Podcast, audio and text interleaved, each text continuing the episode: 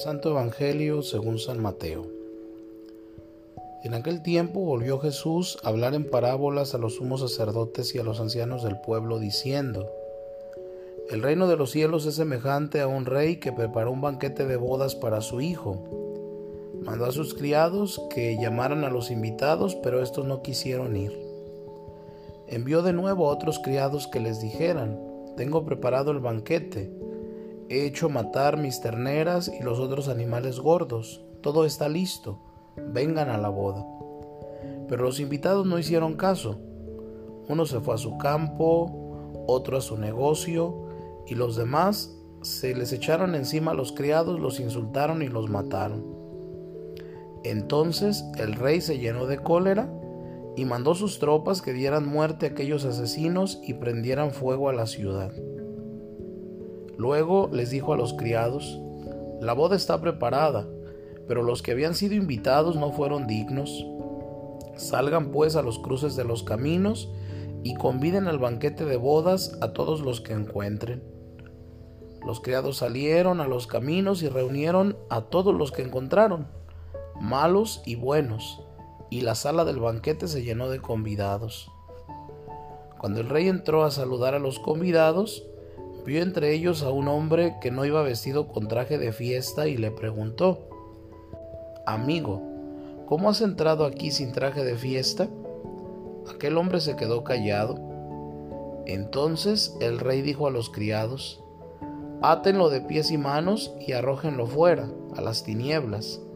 Allí será el llanto y la desesperación, porque muchos son los llamados y pocos los escogidos. Palabra del Señor. Hoy la parábola evangélica nos habla del banquete del reino. Es una figura recurrente en la predicación de Jesús. Se trata de esa fiesta de bodas que sucederá al final de los tiempos y que será la unión de Jesús con su iglesia. Ella es la esposa de Cristo que camina en el mundo, pero que se unirá finalmente a su amado para siempre. Dios Padre ha preparado esa fiesta y quiere que todos los hombres asistan a ella. Por eso dice a los hombres, vengan a la boda. La parábola, sin embargo, tiene un desarrollo trágico, pues muchos, sin hacer caso, se fueron uno al campo, otro a sus negocios. Por eso la misericordia de Dios va dirigiéndose a personas cada vez más lejanas. Es como un novio que va a casarse e invita a sus familiares y amigos, pero estos no quieren ir. Llama después a conocidos y compañeros de trabajo y a vecinos, pero ponen excusas. Finalmente se dirige a cualquier persona que encuentra, porque tiene preparado un banquete y quiere que haya invitados a la mesa. Algo semejante ocurre con Dios. Pero también los distintos personajes que aparecen en la parábola pueden ser imagen de los estados de nuestra alma. Por la gracia bautismal somos amigos de Dios y coherederos con Cristo. Tenemos un lugar reservado en el banquete.